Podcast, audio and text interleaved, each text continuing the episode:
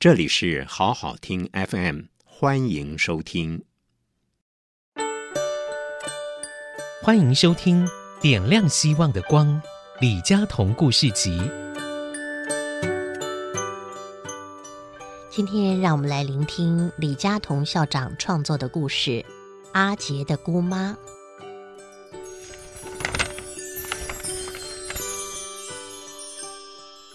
前些日子，我正在和我的研究生阿杰讨论功课的时候，他的手机忽然响了。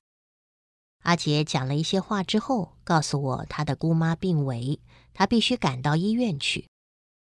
我当然无所谓，他匆匆的走了。不久以后，阿杰告诉我，他的姑妈已经离开了人世。他信天主教，葬礼也采用天主教仪式。他说他的姑妈孤苦伶仃，无亲无戚，他很怕葬礼冷冷清清，所以请我去参加。他的同学也都会去，我一口就答应了他。事后我觉得这件事有点不通，因为阿杰有个大家庭，好多亲戚，他的姑妈怎么会无亲无戚？我怎么也想不通。最后我直接去找阿杰，问他究竟是怎么一回事。阿杰支支吾吾的告诉我一个好有趣的故事。阿杰是一个非常粗心大意的人，他只有在做研究的时候才会细心。我不停的发现他忘了钥匙，或是丢了手机，甚至还会忘了跟女朋友讲好的约会。他也是个心地很好的人，妈妈叫他去做的事，他大概都会去做。这次妈妈给他的任务是要他去探访他的姑妈。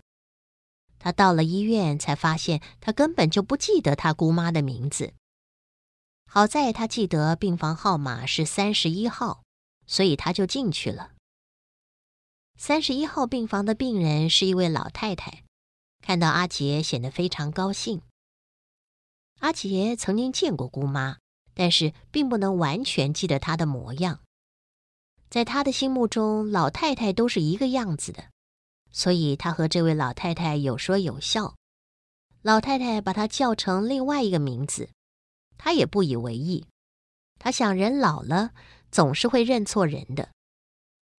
因为这位姑妈好喜欢跟阿杰聊天，阿杰就决定常去看她。每一次，老人和年轻人都聊得很快乐。阿杰家住在台中，他每两周从埔里回台中一次。每次都会去看卧病的姑妈，姑妈有时候会提起他小时候的事情，他一点印象都没有。他想，这大概是他记性不太好的关系，小时候的事情已经忘掉了。亏得老姑妈还记得。有一天，阿杰去看姑妈的时候，正好一位天主教神父也在那儿，正在替姑妈祈祷。他这下发现不对了。因为他们家的宗教信仰都是台湾的民俗宗教，他的姑妈不太可能信天主教的。而且他又忽然想起，他姑妈为什么国语说得如此之好？他偷偷跑出去查看护理站的资料，才发现他真正的姑妈的确住在隔壁的隔壁，但早已出院了。他一直在拜访的这位老人，不知道是谁的姑妈。那位神父却对阿杰赞美有加，告诉他将来必有好报，而且也要了阿杰的电话号码，因为老太太没有什么亲人了，万一有事，这位神父会找他来的。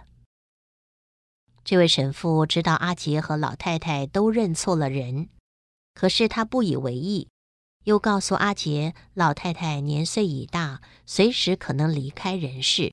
阿杰必须要有心理准备。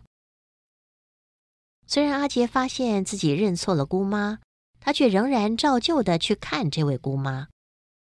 姑妈越来越弱，但每次看到阿杰来，都会露出笑容。临走以前，他好像在等阿杰。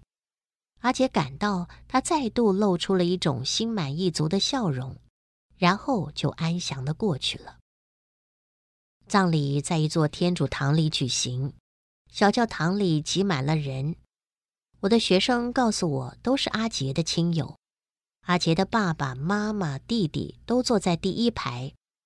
据说他的舅舅、阿姨、姑妈、姑丈等等来了一堆，他的同学更是倾巢而出。阿杰是台中味道中学毕业的，所以会唱圣歌。他的硕士班同学在他的指挥之下，从头唱到尾。上主求你垂怜，还是用希腊文唱的。主理神父讲道讲得很短，他引用了我写的《陌生人》作为主轴，强调替陌生人服务是件好事。有趣的是，这位神父说，这个故事虽好，但他不记得是谁写的。他还画蛇添足地说，这一定是一位不有名的作家写的，否则他一定记得。我就坐在下面，听了人家说我是位不有名的作家，只有苦笑的份儿。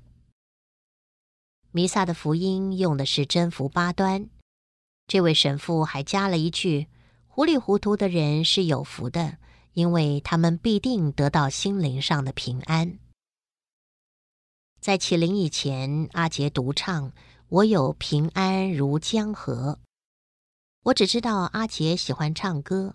没有想到他唱得如此好听。唱完以后，他的好友们将棺木抬上灵车。灵车启动之前，阿杰在教堂门口向全体送葬的亲友鞠躬。至少对我而言，他完全变了一个人。阿杰永远是个嘻嘻哈哈的好人，可是现在变得一脸严肃的表情。一位同学送他去火葬场。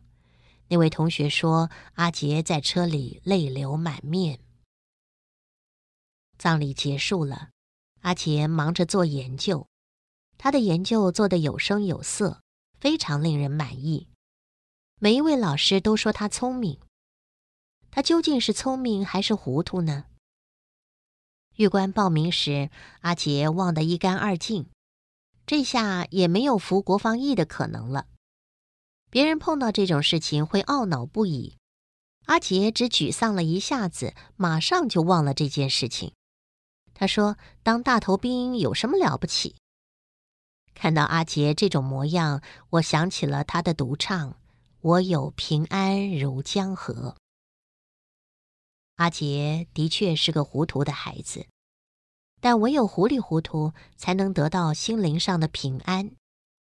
那些精明到极点的人，要想得到平安，真是比骆驼通过针孔还难。难怪那位神父不记得我的名字了。今天为您介绍的这个故事《阿杰的姑妈》，节录自九歌出版社出版的《第二十一页》这本书。